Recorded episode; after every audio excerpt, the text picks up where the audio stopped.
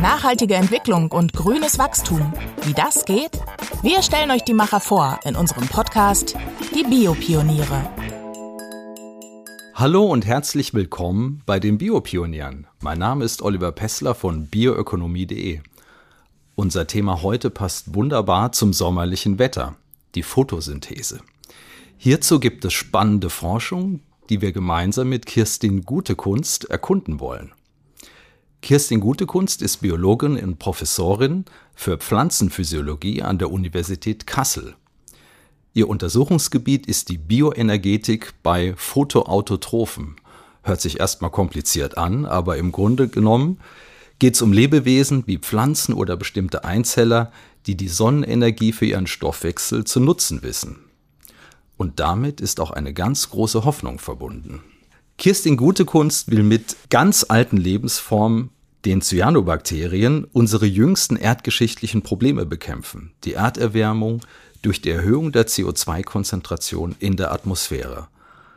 So, das war jetzt erstmal ein großer Wurf. Guten Morgen, Kirstin. Schön, dass wir bei dir am Institut sein können. Ja, guten Morgen. Ich freue mich auch, dass ihr hier seid. Ja, ich hatte es eben eingangs erwähnt, die Photosynthese ist dein großes Thema. Im Grunde genommen ist das, was man eigentlich schon ein bisschen aus der Schule kennt. Die Pflanzen nehmen CO2 aus der Luft auf und äh, mit Hilfe von Sonnenenergie spalten sie Wasser. Daraus wird für den Stoffwechsel Zucker gewonnen und Sauerstoff an die Umwelt abgegeben. Jetzt äh, ist die Frage, was gibt es für neue Aspekte zu erforschen an der Photosynthese? Die Photosynthese ist natürlich für das Leben auf der Erde ein, ein sehr wichtiger Prozess, weil hier die Sonnenenergie in Form von Kohlenhydraten, also Zuckern, gespeichert wird. Und wenn Menschen oder auch Tiere diesen Zucker aufnehmen und veratmen, dann wird eigentlich dieser ganze Prozess der Photosynthese wieder rückgängig gemacht. Das heißt, man spaltet eigentlich den Zucker wieder in CO2 auf und nutzt dann die Sonnenenergie für den eigenen Stoffwechsel. Und viele Dinge sind natürlich bekannt in der Photosynthese. Die Lichtreaktion, da gibt es aber immer noch Regulationsmechanismen, die noch nicht genau bekannt sind auf jeden Fall. Und dann ist es so, dass auch der Mechanismus der CO2-Fixierung und das Zusammenspiel praktisch zwischen CO2-Fixierung am Tag und Zuckerabbau in der Nacht, auf den ja Pflanzen und auch Cyanobakterien umsteigen, ähm, auch da gibt es noch viel zu erforschen. Und das ist ein, ein großes Gebiet, was uns sehr interessiert.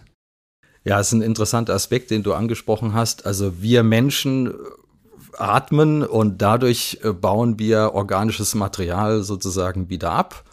Aber das machen auch die Pflanzen. Also die haben den Stoffwechsel nicht nur in die eine Richtung, dass sie Zucker aufbauen für ihren eigenen Stoffwechsel, sondern sie bauen diesen Zucker auch wieder ab. Und auf der anderen Seite gibt es eben diesen Kreislauf, dass sie Sauerstoff an die Umwelt abgeben.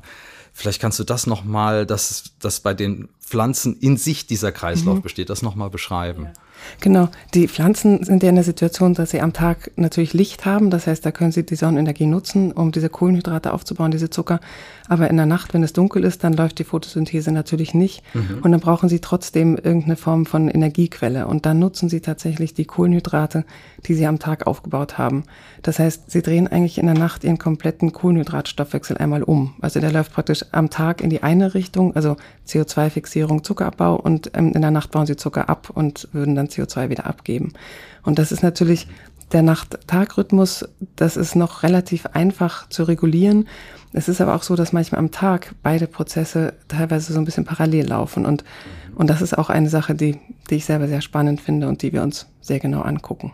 Ihr schaut euch das eben bei diesen sogenannten photoautotrophen Organismen an und das sind für euch als Modellorganismus in erster Linie, früher hat man gesagt Blaualgen, heute sagt man Cyanobakterien. Was sind das für besondere Lebewesen und was ist da spannend sich anzuschauen an deren Stoffwechselvorgängen? Cyanobakterien sind wirklich sehr, sehr spannende Organismen. Das sind tatsächlich Bakterien, so wie der Name sagt. Das sind, also das Cyanobakterium, mit dem wir arbeiten, ist einzellig. Die haben also auch keinen Zellkern. Wir arbeiten mit dem Modellorganismus Synecocystis. Das ist ein sehr wichtiger Modellorganismus eigentlich in der Pflanzenphysiologie.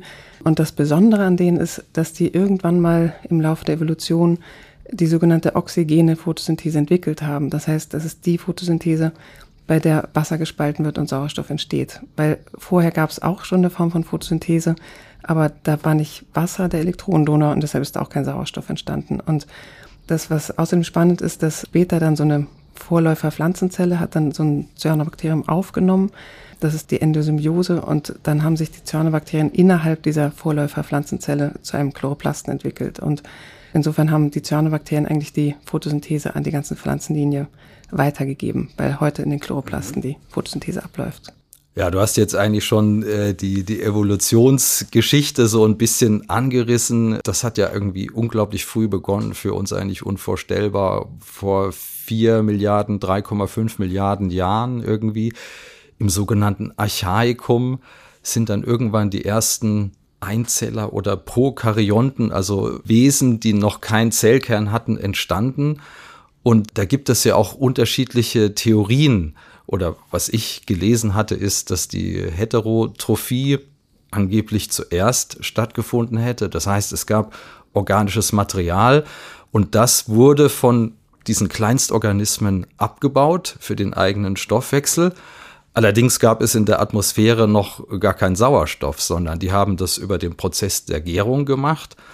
Und dann, wie du sagst, kamen irgendwann die Cyanobakterien und haben dann geschafft, mit der Photosynthese überhaupt Sauerstoff zu erzeugen, indem sie Wasser gespalten haben. Also eigentlich, wenn man das sich so anguckt, ist das wie eine ganz spannende Detektivgeschichte, äh, dieser ganze evolutionäre Prozess und wie ist da dein Wissensstand und deine Position, welche Rolle die Cyanobakterien spielen. Darüber sollte man noch weiter sprechen. Ich finde das irre spannend, die Geschichte. Genau, das ist natürlich so, wenn man sozusagen über den Ursprung des Lebens nachdenkt, dann ähm, hat man zu der Zeit natürlich relativ wenig Daten oder man, man kann sagen, man hat relativ wenig gesicherte Daten. Das heißt, man muss sich immer klar machen, dass man da wirklich ähm, Modelle aufbaut und Hypothesen hat. Und das ist ganz, ganz schwer zu beweisen, wie es wirklich war, weil man hat Anhaltspunkte auch zum Beispiel über die Zusammensetzung der Atmosphäre, aber die Daten sind nicht wirklich gut. Das heißt, und wenn da nur eine Konzentration ein bisschen anders ist, dann ändert das natürlich das gesamte Bild. Das heißt, das ist immer ganz wichtig, sich klar zu machen, man stellt Theorien auf, aber mehr ist es auch nicht. Okay. Aber es ist auch viel. Es hilft natürlich, sich darüber Gedanken zu machen, wie es alles mal angefangen haben könnte.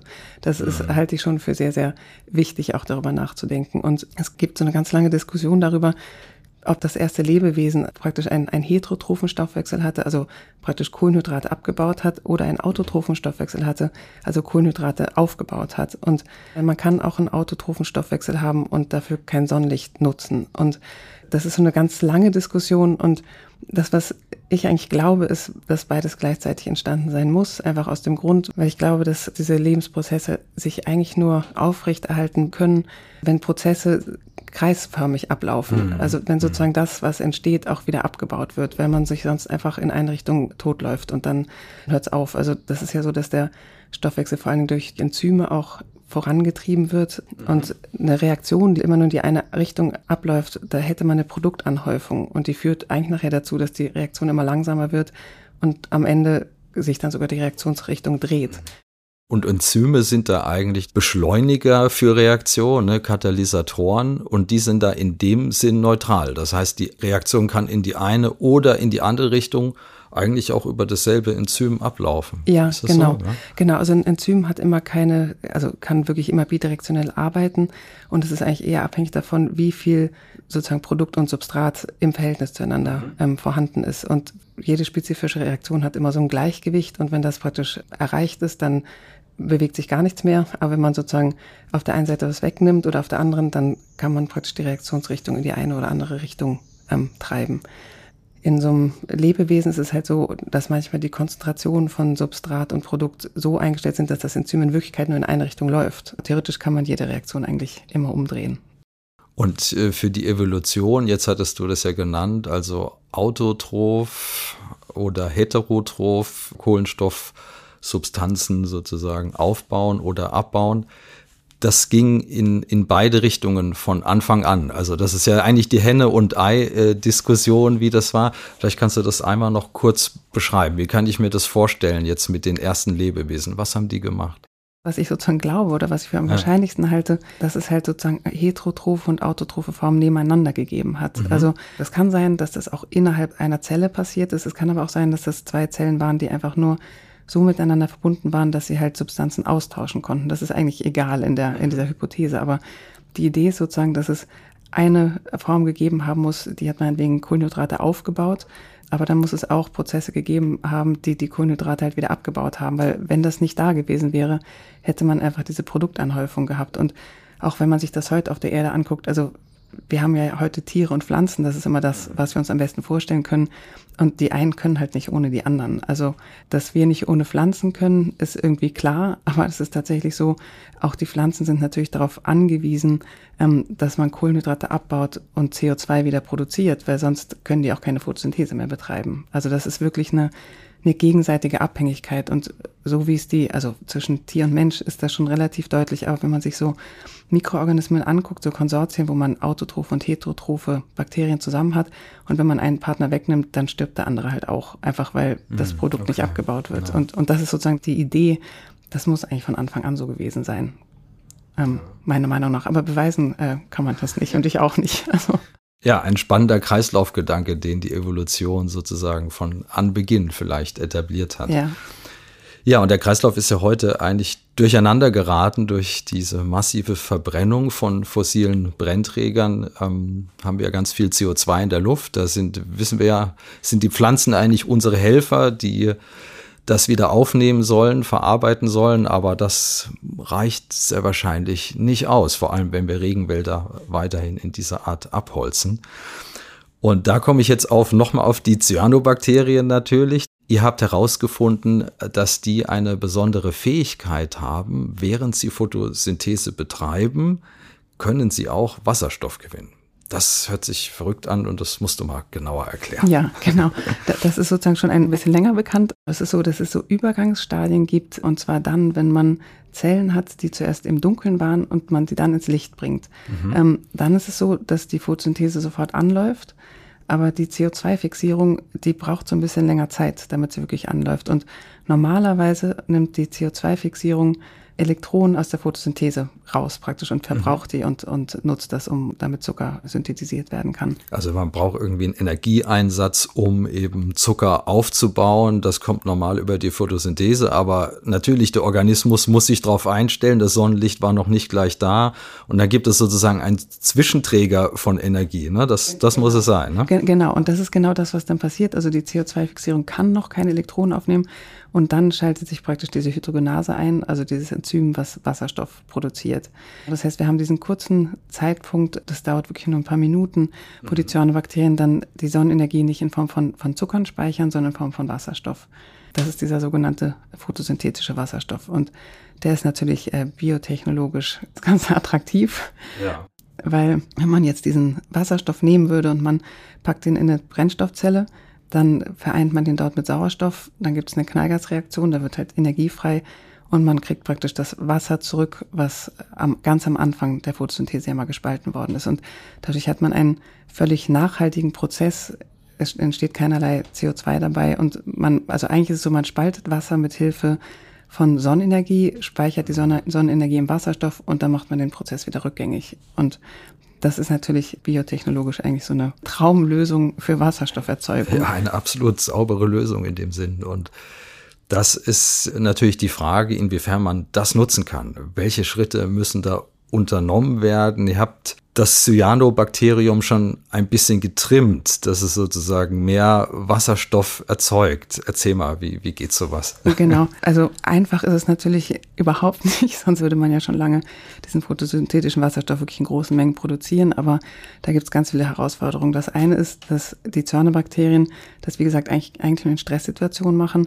Die haben natürlich eigentlich kein Interesse daran, die Photosynthese zu nutzen, um Wasserstoff zu machen, weil davon haben sie eigentlich nichts. Das heißt, die Mengen, die wildtypische Cyanobakterienkulturen produzieren, sind wirklich gering. Dann gibt es noch die Herausforderung, dass diese Wasserstoffproduktion immer nur dann funktioniert, wenn man sehr wenig Sauerstoff in der Umgebung hat, weil das Enzym nämlich sauerstoffsensitiv ist. Das ist eine zweite große Herausforderung. Mhm. Und dann gibt es noch eine Sache, die produzieren nur ganz wenig Minuten Wasserstoff und danach nehmen sie ihn wieder auf und dann ist der natürlich biotechnologisch auch nicht mehr ähm, mhm. vorhanden. Verfügbar dann, ja. Genau. Ja. Und das, was wir gemacht haben, wir haben jetzt diese Hydrogenase, also das Enzym für die Wasserstoffproduktion, haben wir jetzt direkt genetisch praktisch an die Photosynthese gekoppelt oder, oder fusioniert. Und dadurch haben wir jetzt Mutanten, die nicht nur wenige Minuten Photowasserstoff produzieren, sondern für mehrere Stunden. Und das ist ein erster großer Schritt. Und jetzt geht es darum, diesen Prozess zu optimieren. Das nennt man grünen Wasserstoff äh, am Ende des Tages. Das ist ja eigentlich das größte Ziel, wie du sagst. Ich habe was Schönes gefunden. Ein Zitat von Jules Verne von 1870 in der geheimnisvollen Insel, dem berühmten Roman. Die Energie von morgen ist Wasser, das durch elektrischen Strom zerlegt worden ist schreibt er damals schon. Also es ist sozusagen ein bisschen ein Traum der Menschheit, dass die Hydrolyse eigentlich ein energieerzeugender Prozess sein kann, der uns dann eben zur Brennstoffzelle verhilft.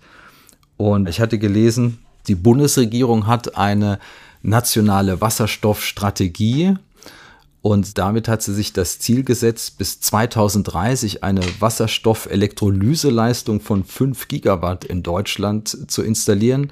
In Europa sollen es sogar mal 40 Gigawatt werden. Wann könnten Cyanobakterien dazu beitragen? Also wenn man sich jetzt mal so ein Zukunftsbild malt, was bräuchte man da? Wie kann man sich das vorstellen? Riesige Bioreaktoren?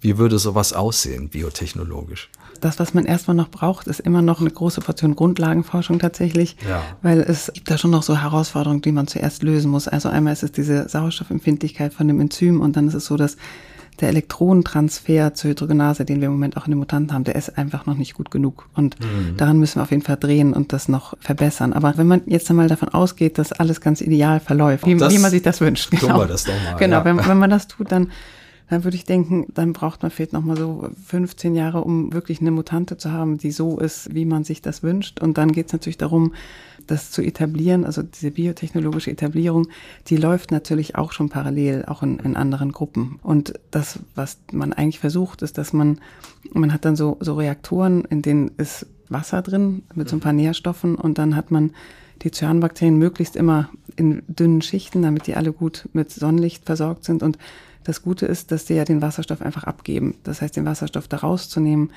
ist relativ einfach, weil Wasserstoff mhm. so, ein, so ein leichtes Gas ist. Man könnte sich das vorstellen wie so eine Solaranlage, die halt nur einfach grün ist, wo so Röhren sind mit Cyanobakterien. Und dann würde man den Wasserstoff auffangen und könnte ja entweder vor Ort in eine Brennstoffzelle speisen oder in Form von Wasserstoff speichern. Ja, eine traumhafte Lösung. Mal sehen, wann es soweit sein wird.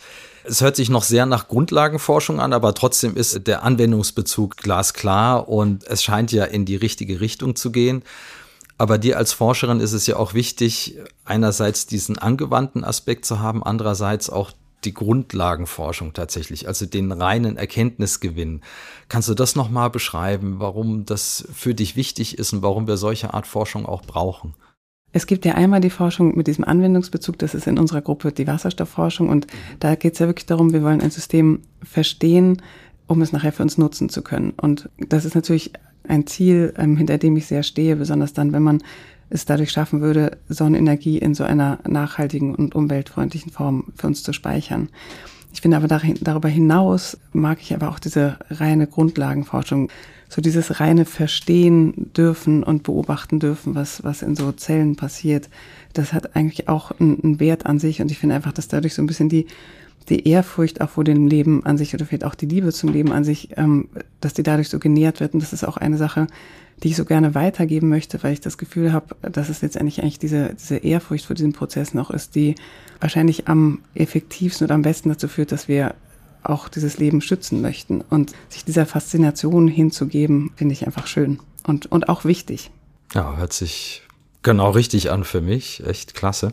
Gestern, als wir unterwegs waren zum Aschsee, so ein bisschen auf der Suche nach dem Licht und den Cyanobakterien im Gewässer, haben wir uns auch unterhalten, wie du deinen Weg zur Biologie gefunden hast und dass da unterwegs auch eine große Familie entstanden ist, wenn ich sagen darf, sogar mit fünf Kindern.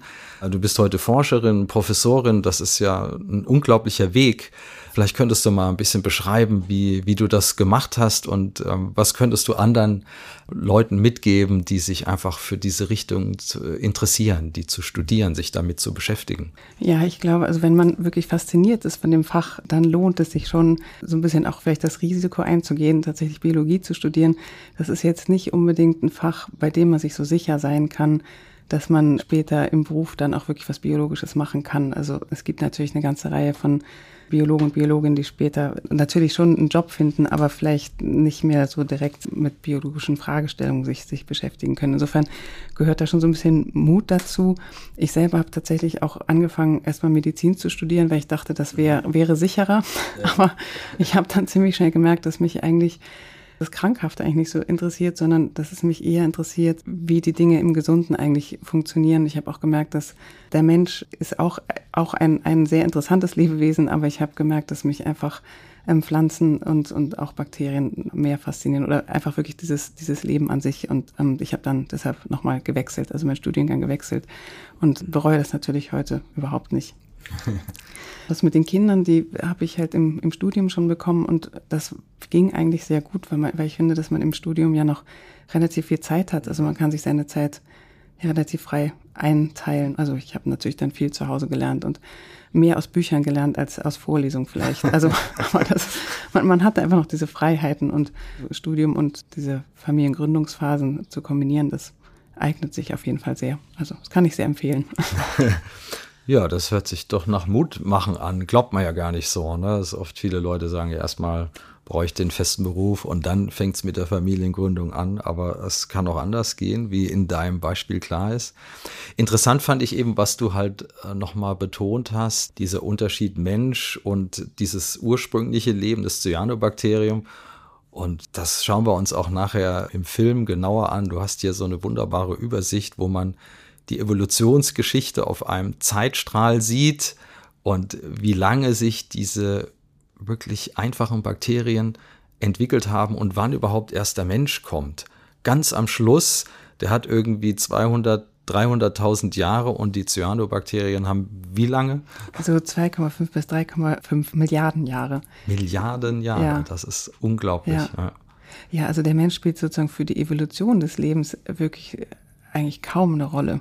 Also ich finde es auch mal wieder beeindruckend, sich klar zu machen, wie lange es schon Leben auf unserer Erde gibt und, und wie spät der Mensch wirklich dazu gekommen ist. Und, und das macht ja auch irgendwie klar, dass, wenn man sich den Energiestoffwechsel anguckt, diese ganzen Innovationen, also wie Gärung und Atmung und Photosynthese, diese ganzen Entwicklungen, die haben sich eigentlich in den Bakterien vollzogen und waren schon lange abgeschlossen, bevor der Mensch kam. Und im Menschen und auch in Säugetieren und so weiter hat man dann diese Systeme irgendwie neu kombiniert. Aber so viel Innovatives ist da nicht mehr passiert. Also es ist eher, eher sozusagen die Komplexität ist beeindruckend und wie dann alles reguliert ist. Und das ist halt auch das, was man sich immer, finde ich, wieder klar machen kann. Also wenn wir hier auf der Erde für Bedingungen sorgen, unter denen wir nicht mehr gut zurechtkommen, das, das kriegen wir bestimmt hin. Aber ich glaube nicht, dass wir ähm, diese ganzen Mikroorganismen tot kriegen. Also weil die haben schon so viele Erdzeitalter überstanden mit unterschiedlichsten Gaszusammensetzungen der Atmosphäre und die werden bestimmt überleben und die haben ja,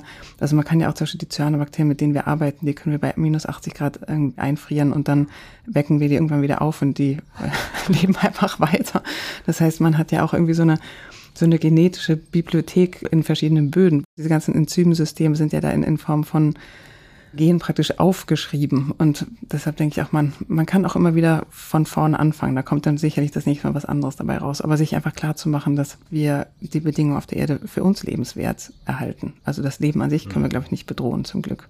Ja, ob wir das schaffen, uns in diesen Kreislauf dann doch noch äh, irgendwie gut einzuordnen, das wird man sehen. Ansonsten tauen wir die Cyanobakterien einfach wieder auf, dann brauchen wir noch mal zwei Milliarden Jahre und dann geht's wieder von vorne los und vielleicht auch ganz anders. Aber wie er das sozusagen im Labor macht, das schauen wir uns heute auch mit der Kamera an. Bin ich sehr gespannt. Diese blau-grünen Bakterien werden sie ja auch genannt, äh, zu sehen und was er damit veranstaltet und wie die den Wasserstoff produzieren. Also das rate ich euch auch, wenn ihr euch interessiert für das Thema, schaut euch den Film an das Porträt mit Kirstin Gutekunst. Und äh, damit würde ich jetzt mal schließen und sage herzlichen Dank für das Gespräch und bis zum nächsten Mal bei den Biopionieren. Ja, vielen Dank. Die Biopioniere, der Podcast über nachhaltige Entwicklung und grünes Wachstum. Mehr zum Thema, weitere Podcast-Folgen und spannende Videos auf bioökonomie.de.